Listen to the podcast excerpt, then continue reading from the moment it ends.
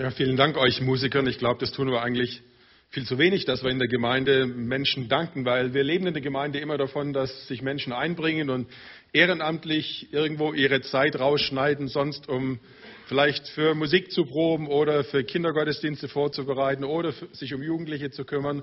Und ich denke, wir tun das heute Morgen einfach mal stellvertretend für alle anderen Ehrenamtlichen, für euch Musiker. Herzliches Dankeschön für all eure Arbeiten in den letzten Tagen und immer wieder, dass ihr in den Gottesdienst uns so toll begleitet. Ein kräftiges Dankeschön, das ist doch ein kräftiger Applaus wert, nehme ich an.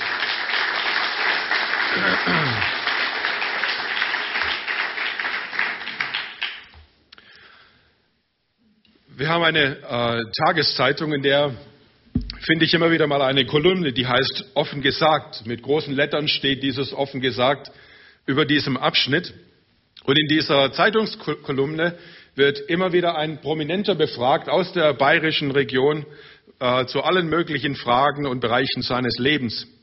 Natürlich beginnt äh, die Frage oder die, der Fragereigen mit der Fragestellung, warum leben Sie gern in Bayern? Das ist natürlich die Eingangsfrage. Ähm, und dann kommen ganz verschiedene Fragen wie nach Lieblingsschriftsteller oder Lieblingsessen und so weiter. Und dann kommt eine Frage, die finde ich sehr interessant.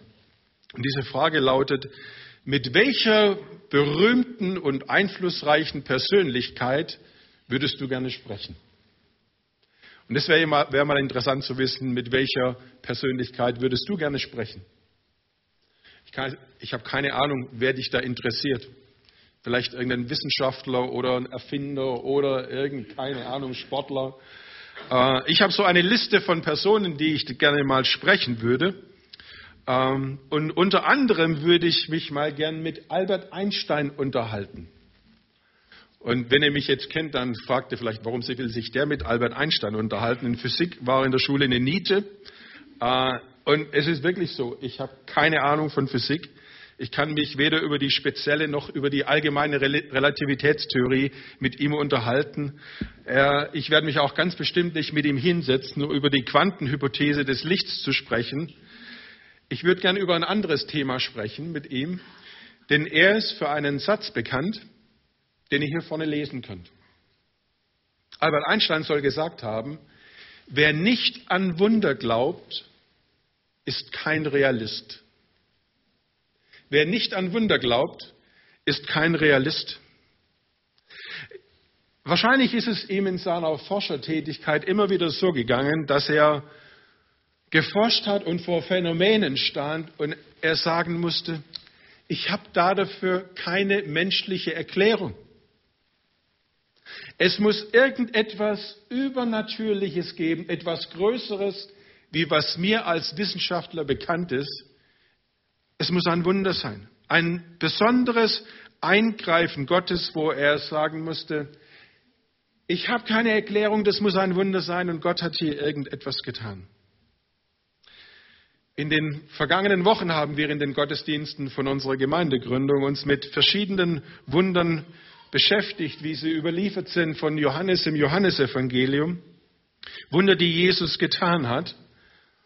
Und es ist natürlich so, wie wir vorhin in der Textlesung auch gelesen haben, wenn wir diese Wunder von Jesus hören, dann entstehen Fragen ganz unterschiedlicher Art und Natur.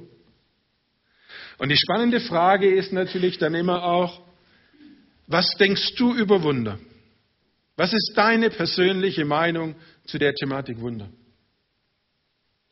Gehörst du zu der Fraktion, die mit Albert Einstein sagt, jeder Realist muss an Wunder glauben. Und sagst du, Gott ist so groß und so unfassbar und ich rechne mit ihm, dass er auch heute noch so Wunder tut, wie er es damals getan hat, wie es in den Evangelien beschrieben ist, dass Jesus Kranke geheilt hat und verschiedene wunderbare Dinge getan hat. Und du sagst, ich rechne genauso noch damit, dass Gott auch heute noch verfahrene Situationen ordnen kann, Stürme stillen kann, Kranke heilen kann oder was auch immer. Aber vielleicht sagst du auch, Albert Einstein mag ein schlauer Kopf gewesen sein, aber an dem Punkt, da liegt er unbedingt falsch. Die Wundertaten, die in der Bibel beschrieben sind, sind schlicht und ergreifend Geschichten von religiösen Personen erfunden, die ihrer Fantasie freien Lauf gelassen haben. Und wir haben vorher gelesen, diesen Abschnitt, der uns heute Morgen wichtig sein soll. Wir stellen da fest, dass die Bibel in Bezug auf die Thematik Wunder und den Umgang mit Wunder ein sehr, sehr ehrliches Buch ist. Wenn die Bibel ein typisches Buch wäre, was uns irgendwas verkaufen will, dann würde da wenig die Rede sein von Zweifeln und von Skeptikern und von Einwänden und allem Möglichen, sondern da würde nur die helle Seite der ganzen Geschichte beschrieben werden. Aber wenn wir unseren Text genau anschauen, dann stellen wir fest, dass viele Menschen viele Fragen hatten in Bezug auf die Wunder von Jesus, die zu unterschiedlichen Reaktionen geführt haben. Und die schauen wir uns heute Morgen mal an, in der Hoffnung, dass wir daraus lernen können, wie wir mit Wundern umgehen sollten und vor allen Dingen, wie wir dahin kommen können, mit Wundern so umzugehen, wie Jesus sich das entsprechend wünscht und denkt. Ich hätte heute Nacht ein Wunder von einer Heilung gebraucht, weil gestern Abend konnte ich vor lauter Husten kaum mehr sprechen. Ich muss ab und einen Schluck Wasser nehmen und hoffe, mein Wasser reicht mir hier vorne aus für die Reihe der Predigt, oder für die Länge der Predigt. Also entschuldigt bitte, wenn ich ab und zu zum Wasser greifen muss. Wir schauen uns also einige typische Reaktionen an über, für das Wunder oder für die Wunder von Jesus, genauer gesagt für das Wunder, was Jesus getan hat nach äh, Johannes 9. Denn wir haben dort äh, die Situation, dass dieser blind gewesene Mensch dann äh, zurückkommt wieder zu den Menschen, die ihn sehr genau kennen. Er hatte von Jesus den Auftrag erhalten, geh zum Teich von Siloa und wasch dich. Und der blinde Mann war gehorsam, ist hingegangen zu dem Teich, hat sich gewaschen und dann kommt er zurück. Und Johannes beschreibt uns dann, wie als erstes die Nachbarschaft ihn trifft. Und die Nachbarschaft äh, die sieht ihn auf dem Weg und staunt dann, äh, als er auf sie zukommt und er geht wie ein ganz normal sehender Mensch, fragen sie sich miteinander und reden miteinander und sagen, ist es nicht der Mann, der immer an der Straße saß und gebettelt hat? Sie haben ihn jeden Tag gesehen. Tag aus, Tag ein war er an der Straße und hat gebettelt, weil er konnte keiner Arbeit nachgehen. Er konnte nicht sehen und, und er konnte keine Arbeit verrichten. Es gab keine geschützten Werkstätten und nichts. Und so saß er einfach an der Straße und hat versucht, irgendwie etwas zu erbetteln, dass er überleben kann.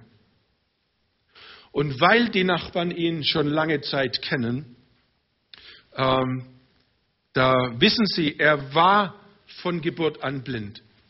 Und Deshalb wundert es sie so unglaublich, dass er hier so in ihnen entgegenkommen soll. Und sie sagen deshalb, es kann unmöglich unser Bettler sein, den wir jeden Tag gesehen haben.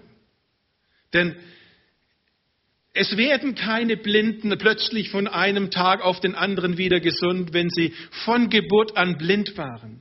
Das funktioniert einfach nicht, das gibt es nicht. Und deshalb haben sie eine Erklärung. Sie sagen, wir müssen eins und eins zusammenrechnen. Wir müssen logisch denken und kommen dann zum Ergebnis, der Blinde muss einen Doppelgänger haben. Irgendein ein anderer Blinder, der ihm ähnlich sieht, der muss jetzt hier entgegenkommen. Ein anderer muss plötzlich zur gleichen Zeit verschwunden sein. Eine andere logische Erklärung gibt es für uns nicht. Sie versuchen also mit irgendwelchen logischen Erklärungen die Tatsache irgendwie zu erklären, die da vor ihnen steht, dieser Mensch, der sagt, der war blind und er sieht jetzt. Das ist die erste typische Reaktion, die wir Menschen immer wieder haben äh, in Bezug auf die Wunder Gottes. Wir versuchen sie irgendwie zu erklären, logisch es gibt aber auch noch eine zweite Reaktion, die wird uns auch sehr deutlich und plastisch vor Augen gestellt in diesem Text in den Versen 13 bis 18. Nachdem der vormals Blinde mit seinen Nachbarn und dem Gespräch da am Ende ist, da kommen die Nachbarn zu den Pharisäern. Sie sind mit ihren Latein am Ende und die Pharisäer sind die gebildeten Theologen der damaligen Zeit. Sie sind Weltmeister in theologischen und theoretischen Diskussionen und so bringen die Nachbarn diesen Blinden zu den Pharisäern und sagen, ihr seid gut und ihr könnt solche Dinge diskutieren. Diskutiert doch mal bitte diesen Fall, was, was hier los ist. Und Johannes berichtet uns, äh, was passiert. Als erstes die Eingangsfrage der Pharisäer. Nun fragten auch die Pharisäer den Mann, wie es kam, dass er auf einmal sehen konnte. Die Pharisäer möchten sich nicht auf irgendwelche Berichte von irgendwelchen Personen verlassen, sondern sie sagen, wir schauen selber hin. Wir sind selber groß und wir nehmen unseren Fragenkatalog und wir befragen den jungen Mann, was denn hier geschehen sein soll. Der Blinde erzählt die Geschichte seiner Heilung ausführlich. Und dann dauert es nicht lange und aus der Diskussion der Pharisäer wird ein Streitgespräch. Johannes berichtet, der, der das getan hat, sagen sie, kann unmöglich von Gott kommen, war die Meinung einiger, Pharisäer. Denn er hält ja den Sabbat nicht. Die Pharisäer waren Menschen, die sich ganz exakt an das Wort Gottes halten wollten. Und sie haben gesagt, wenn einer von Gott ist, dann teilt er doch unser Anliegen. Dann will er auch genau das tun, was Gott sagt. Aber Gottes Wort sagt, am Sabbat sollst du nichts tun. Und sie interpretierten es so, nicht einmal etwas Gutes wie eine Heilung. Andere aber meinten dann in diesem Streitgespräch, wie kann denn ein Mensch, der sündigt, solche Wunder tun? Und so kam es, so berichtet Johannes unter ihnen zu einer Spaltung. Die einen haben die Position vertreten, die andere jene Position. Sie haben sich gestritten und gefetzt und so diskutieren sie und streiten sie hin und her. Und nach langem Hin und Her kommen sie zum Ergebnis, dass sie sagen müssen, der blinde Mann, der war wahrscheinlich vorher gar nicht blind. Egal wie. Entweder war es ein anderer oder hat er sich getäuscht oder was auch immer. Auf jeden Fall war er nicht blind. Das Wunder wird schlicht und ergreifend einfach wegdiskutiert. Die zweite Möglichkeit, mit den Wundern umzugehen. Sie werden so lange diskutiert, bis sie nicht mehr vorhanden sind. Das dritte lernen wir dann ab Vers 19. Der dritte Weg, wie wir mit Wundern umgehen können. Ab Vers 19. Die Pharisäer haben irgendwann einmal ihre Streitereien dann einmal satt und sagen, okay, er war nicht blind, wir bleiben dabei. Aber irgendeiner sagt mal, wir rufen jetzt noch einmal die Eltern her. Die Eltern, die müssen doch ihren Sohn kennen, müssen wissen, was mit ihm los war, mit ihm los ist. Sie rufen die Eltern äh, zu sich und sie erhoffen sich insgeheim, dass die Eltern sagen, wisst ihr was, das Ganze war alles ein Fake, das war eine Täuschung. Wir wollten ein zusätzliches Einkommen. Und wir wussten, unser Sohn ist nicht besonders handwerklich begabt oder was auch immer. Wir setzen ihn hin, täuschen vor, er ist ein Blinder und hoffen, dass wir so am meisten noch Gewinn aus der Situation ziehen können. So hofften sie sich auf eine Antwort der Eltern. Als die Eltern vor ihnen stehen, werden sie befragt, ob der Sohn wirklich blind geboren war. Aber die Pharisäer werden enttäuscht oder reagieren enttäuscht auf die Antwort, denn die Antwort lautet, ja, das ist unser Sohn. Er wurde blind geboren. Das wissen wir genau. Die Eltern können sich noch sehr genau daran erinnern, wie das Kind geboren wurde. Was dann los war mit dem Kleinen, der einfach nicht sehen konnte, der nicht so krabbeln konnte wie die anderen Kinder und all die anderen Dinge. Und auf die Frage, wie es so dahin kommt, dass ihr Sohn jetzt sehen kann, antworten sie, wir wissen es nicht. Wir haben auch keine Ahnung, wer ihn geheilt hat. Fragt ihn doch selbst, selbst. Er ist alt genug, um euch Auskunft zu geben. Und mit dieser Antwort erweichen sie eigentlich aus. Denn sie haben Angst. Der Text sagt, sie haben Angst davor, ausgestoßen zu werden aus der Glaubensgemeinschaft der Synagoge. Denn das hatten die Pharisäer angedroht. Sie sagten, wenn ihr nicht so glauben wollt wie wir, dann schmeißen wir euch einfach raus. Ihr fliegt raus aus unserer Gemeinschaft. Und deshalb haben sie eine gewisse Distanz aufgebaut zu diesem Wunder und zu sich. Und sie sagten, wir wollen hier keine Stellung beziehen. Lasst uns draußen. Fragt ihn selbst. Damit sahen wir, wie die Nachbarn mit der Fragestellung Wunder umgegangen sind, die Theologen und die Eltern. Wer bleibt zum Schluss noch übrig? Der Geheilte selbst. Und der Text sagt uns, dass Jesus das Gespräch noch einmal mit ihm gesucht hat, mit ihm sprach. Die Pharisäer versuchten auch den Geheilten dann einzuschüchtern, die zuvor mit ihm sprachen, bevor Jesus war. Und als der vormals blinde Mensch so vor den Pharisäern steht und mit ihnen spricht, dann sagt der Blinde, ob Jesus gut ist oder böse, das weiß ich nicht. Aber ich weiß eins, sagt der Blinde. Vorher war ich blind und jetzt kann ich sehen. Und für den Blinden war klar, dass noch niemals, seit die Welt sich dreht, ein Blindgeborener sein Augenlicht plötzlich wiederbekommen hat.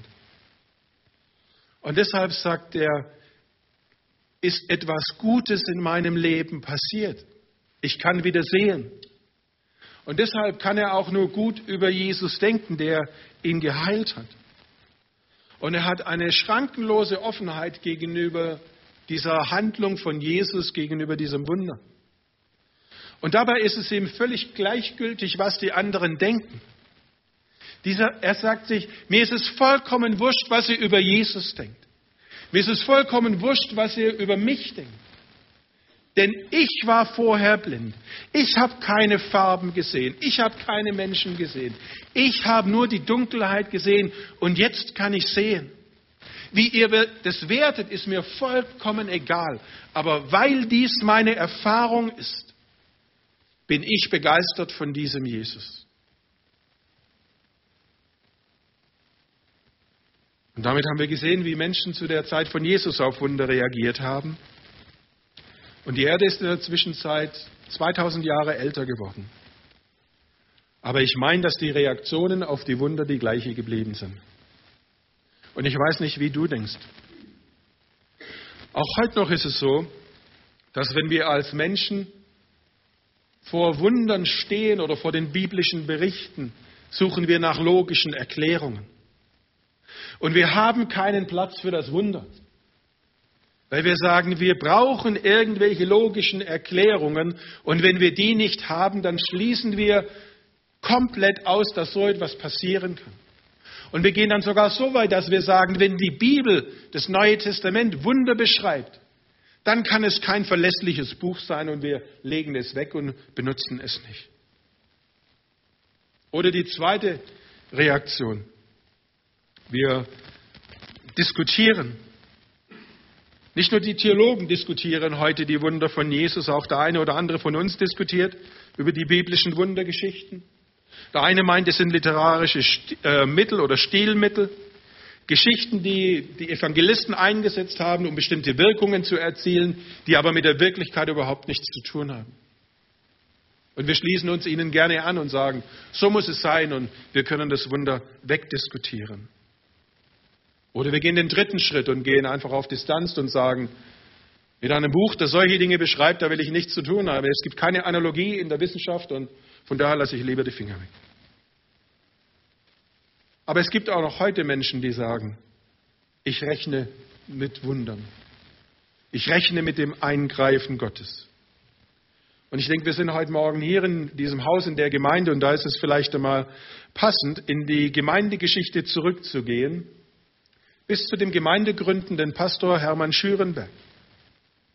Pastor Schürenberg war der Überzeugung, wir können es nachlesen in seiner Biografie, Christen können auf Wunder nicht verzichten. Der würde also in eine Richtung gehen mit äh, Einstein.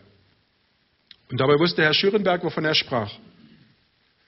In einer Münchner Klinik wurde ihm eines Tages eröffnet, dass er eine schwere Krebserkrankung hat, die für ihn das ausbedeuten würde. Er hat daraufhin reagiert, wer eben reagiert hat. Er hat einige Christen um sich gerufen, die mit ihm und über ihn gebetet haben. Und heute, oder er lebte dann noch viele, viele Jahre. Und die Ärzte, die sagten dann zu ihm, an ihnen hat Gott ein Wunder getan.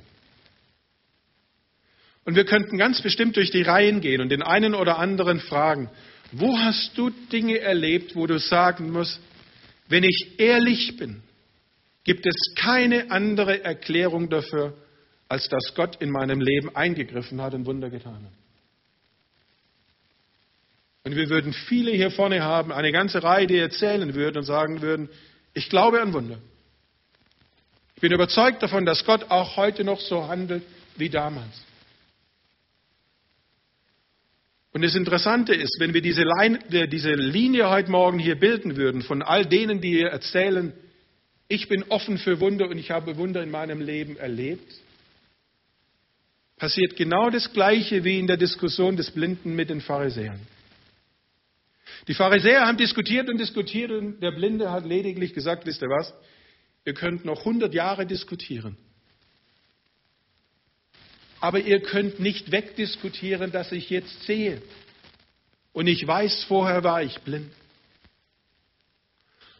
Und das halte ich für ein sehr überzeugendes Argument im Gespräch mit Menschen, die skeptisch sind in Bezug auf Wunder oder skeptisch sind in Bezug auf Gott. Dass wir schlicht und ergreifend den Mut haben und sagen, du, ich verstehe deine Einwände und ich höre deine Einwände.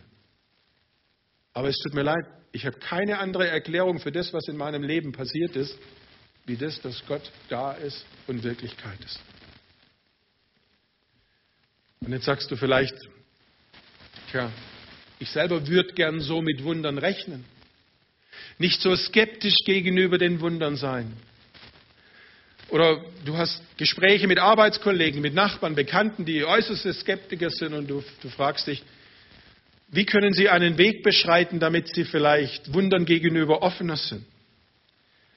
Und deshalb will ich mit euch zum Schluss darüber nachdenken, wie wir Menschen mit Wundern rechnen lernen können. Was, was kann passieren, dass wir, oder wie kann es passieren, dass wir mehr und mehr mit Wundern rechnen? Und da möchte ich noch einmal zurückgehen zu unserem Blinden.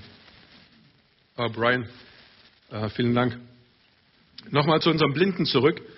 Weil Jesus hat, ähm, nachdem der Blinde dann gesund war, davon gehört, dass er aus der Synagoge ausgestoßen wurde, dass die Pharisäer sich nicht überzeugen ließen. Und Jesus hat dann das Gespräch gesucht mit dem Mann, hat gesagt, ich muss mit ihm unbedingt noch einmal reden, ein typischer Wesenszug von Jesus, dass er immer so das Gespräch mit Menschen gesucht hat. Und als Jesus dann ihn so trifft und mit ihm spricht, da stellt er ihm eine interessante Frage, eine Frage, die wir nicht erwarten würden. Wir würden wahrscheinlich fragen, ja, wie geht's dir jetzt? wenn du sehen kannst, erzähl mal ein paar Geschichten, was du so erlebt hast. Darum geht's Jesus nicht. Jesus stellt ihm eine besondere Frage. Er fragt ihn, glaubst du an den Menschensohn? Glaubst du an den Menschensohn? Und mit diesen Worten fragt Jesus den ehemaligen Blinden, ob er an den im Alten Testament bereits verheißenen Messias glaubt. Denn das Alte Testament sprach davon, irgendwann mal wird einer kommen von Gott und das Zeichen, dass er von Gott ist, wird sein, dass Blinde werden sehen und Lahme werden gehen. Und so fragt er ihn hier etwas verklausuliert, glaubst du an den Messias? Glaubst du, dass Gott Wunder tun wird durch den Messias? Und damit stellt Jesus einen Begriff in den Mittelpunkt, der der zentrale Begriff ist in der Beschreibung des richtigen Verhältnisses von Menschen oder der menschlichen Beziehung zu Gott, der Begriff Glaube. Und der Begriff Glaube, der ist sehr vielschichtig. Ich will heute Morgen nur zwei Aspekte erwähnen für euch. Einmal der Vollzug des Glaubens, das aktuelle Handeln, Jesus Vertrauen, Gott Vertrauen, das wirkliche Tun. Und der zweite Aspekt, der Glaube hat, ist der Inhalt. Die Frage, was glaubst du denn? Weil die Handlung, das Tun des Glaubens ist eine Sache, aber eine viel, viel spannendere Frage ist noch, an was glaubst du denn? Das Interessante ist, wenn wir im Neuen Testament da genau nachschauen, dann stellen wir fest, in Bezug auf Glauben äh, ist der Gegensatz nicht des Wissens, sondern Paulus schreibt davon, wir wandeln im Glauben und nicht im Schauen, also ist das Gegenteil von Glauben das Schauen, nicht das Nichtwissen. Eine ganz wichtige Bemerkung nebenbei. Und so stellt Jesus diese Frage, ähm, glaubst du an den Menschensohn? Und der ehemalige Blinde, der antwortet darauf, ich will gerne glauben. Aber mein Problem ist,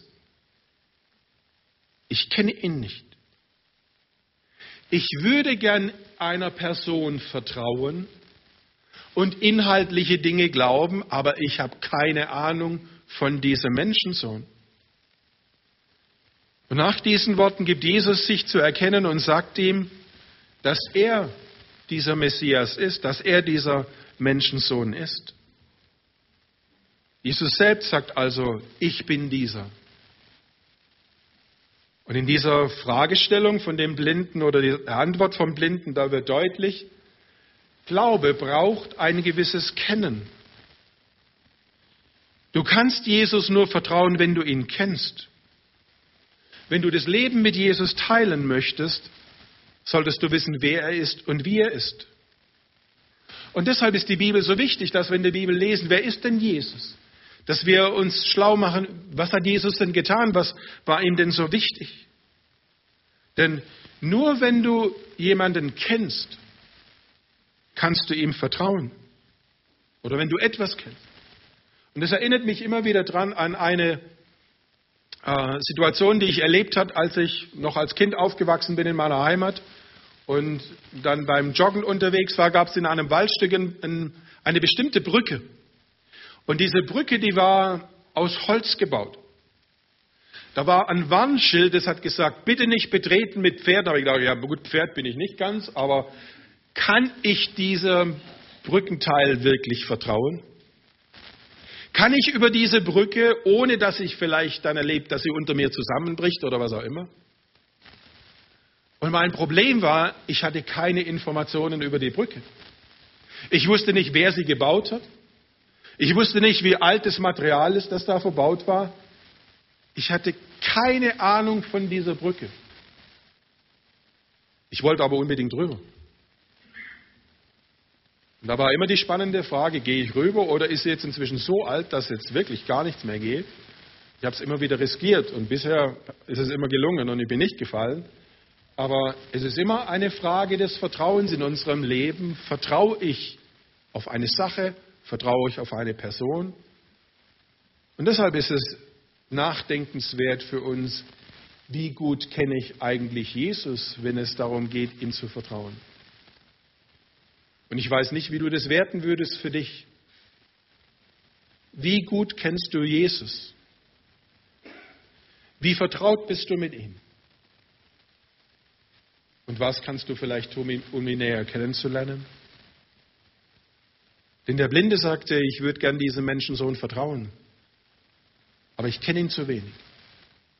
Und das ist oft für uns ein Problem. Wir kennen Jesus zu wenig und vertrauen ihm dann zu wenig. Sagen, wir würden gern, aber kennen ihn zu wenig, wissen zu wenig von ihm und haben zu wenig mit ihm erlebt. Kennst du Jesus? Und dann die nächste spannende Frage. Wenn es nicht um die Beziehung nur geht, sondern auch um die Frage dann der Glaubensinhalte. Ähm, was glaubst du? Paulus schreibt an die Thessalonicher in 1. Thessalonicher 4 und Vers 14. Nun, wir glauben doch, dass Jesus für uns gestorben ist und dass er auferstanden ist. Dann wird Gott aber auch dafür sorgen, dass die, die im Vertrauen auf Jesus gestorben sind, mit dabei sein werden, wenn Jesus in seiner Herrlichkeit kommt. Das sind die grundlegenden Inhalte des Glaubens, wie sie Paulus zum Beispiel den Thessalonichern beschreibt. Dass sie glauben, dass Jesus Christus damals am Kreuz gestorben ist, um Vergebung möglich zu machen zwischen Mensch und Gott dass sie daran glauben, dass Christus auferstanden ist, dass er heute lebt. Und dass sie deshalb auch glauben, dass Christen auferstehen mit Jesus und leben werden, wie Jesus auferstanden ist. Und auch hier ist die Frage an uns. Glauben wir diese grundlegenden Wahrheiten? Ich kenne viele von euch und weiß, ihr würdet mit allem da einen Haken dran machen. Und das ist gut so. Und eine ganze Reihe kenne ich nicht. deshalb frage ich einfach direkt, Glaubst du diese grundlegenden Wahrheiten? Dass Jesus Christus am Kreuz gestorben ist, auferstanden ist, lebt, dass Menschen, die glauben, eines Tages auferstehen werden. Denn das sind zentrale Glaubensinhalte des Glaubens. Der ehemals Blinde, der sagte weiter im Gespräch dann zu Jesus, Herr, ich glaube. Und er wirft sich dann vor Jesus nieder und betet ihn an. Ich glaube, dies zeigt uns, dass Glaube nicht nur dann ein punktuelles Ereignis sein soll, sondern dass dieses Niederwerfen, das Anbeten ein Teil sein soll von unserem ganzen Leben. Glaube soll wachsen. Glaube soll mehr werden. Das Vertrauen auf Jesus soll mehr werden auf der relationalen Seite. Und das Vertrautsein mit Glaubensinhalten soll wachsen. Und auch hier wieder erlaubt ihr mir eine kritische Nachfrage. Wodurch wächst denn deine Vertrauensbeziehung zu Jesus? Vielleicht kannst du auf einige Jahre Vertrauen auf Jesus zurückblicken. Aber die Frage ist, ist dein Vertrauen gewachsen? Vertraust du heute x Prozent mehr wie vor zwei Jahren? Würdest du sagen, ich kann heute viel, viel mehr auf Jesus vertrauen wie vor einigen Wochen, einigen Monaten? Und dann unterhaltet euch doch mal vielleicht mit guten Freunden darüber, ja, wie kann denn die Vertrauensbeziehung zu Jesus wachsen?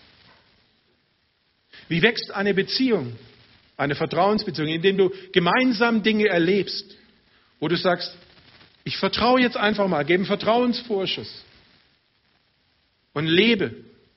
Und er sehe dann, sehe dann, wie sich das weiterentwickelt. Oder die zweite Frage, der zweite Aspekt, wie vertraut bist du mit Glaubensinhalten? Weißt du heute über biblische Wahrheiten mehr als vor einigen Wochen, einigen Monaten? Kannst du heute Fragen wie, warum glaubst du an die Bibel und nicht an den Koran, besser beantworten wie vor einigen Monaten? Verstehst du die Tatsache heute besser, dass Gott als Vater, Sohn und Geist beschrieben wird? Hast du eine Ahnung, wie Gemeinde funktioniert? Hast du eine Ahnung, welche Bedeutung neutestamentliche Briefe haben? Ist in deinem Leben ein Wachstum da an Glaubensinhalten, wo du sagen kannst, hier bin ich mehr vertraut? Und ich weiß, das ist eine schwierige Frage, das auch reinzukriegen in den Lebensalltag, aber ich will euch einfach mal herausfordern, vielleicht im nächsten Quartal mal ein, ein, ein biblisches Buch zu lesen, an einem Stück. Oder ein Buch zu lesen, das sich mit dem biblischen Thema beschäftigt, richtig durchzustudieren. Einfach mal das Ziel setzen, ich will im nächsten Quartal hier weiterkommen.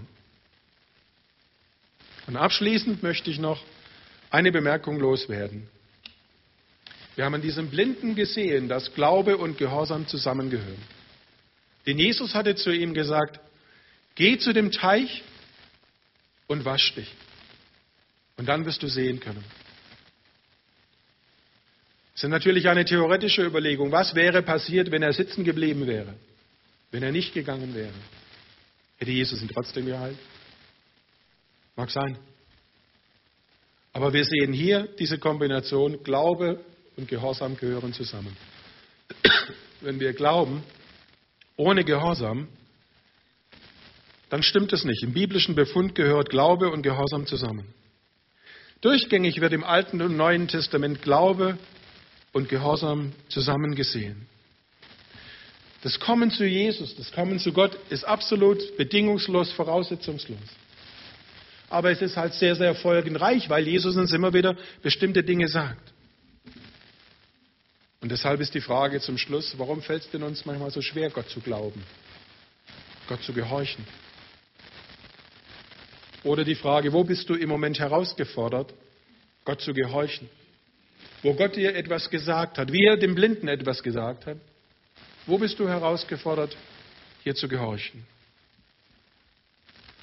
Ich denke, wenn wir diese Aspekte uns vor Augen malen, die Glaube alles hat, dass Glaube gehorsam ist und die verschiedenen anderen Aspekte, die wir miteinander besprochen haben, bedacht haben, dann wird deutlich, wenn wir so glauben, wenn unser Vertrauen auf Jesus auf die biblischen Wahrheiten wächst, dann ist es auch kein Problem zu glauben, dass Wunder geschehen. Wunder auch heute noch geschehen. Und wir deshalb mit Albert Einstein sagen können, wer nicht heute an Wunder glaubt, ist kein Realist. Und dafür will ich zum Schluss beten, dass wir mit dieser Überzeugung den Raum hier verlassen, dass Gott auch heute noch Wunder tun kann, ganz gleich, was passieren soll oder vor welchen Herausforderungen wir stehen. Und dafür will ich zum Schluss noch beten. Großer Gott, wir danken dir dafür, dass du wirklich allmächtig bist, wie es dein Wort uns beschreibt. Dass dir nichts unmöglich ist. Und so danken wir dir dafür, für diese Berichte in der Bibel über die Wunder. Danken auch, dass die Bibel ein sehr ehrliches Buch ist und die Fragen beleuchtet und beschreibt, aber auch, dass uns immer wieder auch herausfordert, konkret dann selbst über diese Glaubensbrücke zu gehen. Zu sagen, ich vertraue dir, Jesus. Ich vertraue den biblischen Inhalten. Und das will ich bitten, dass jeder von uns an der Stelle, wo er herausgefordert ist, über die Glaubensbrücke zu gehen, dass er dir vertraut, ganz gleich, wo er in seiner Lebenssituation sich gerade befindet, sodass wir alle miteinander so unterwegs sind, dass wir mit Einstein sagen können, wir rechnen mit Wundern und wir sind Realisten, weil wir mit dir als realem Gott leben und rechnen. Amen.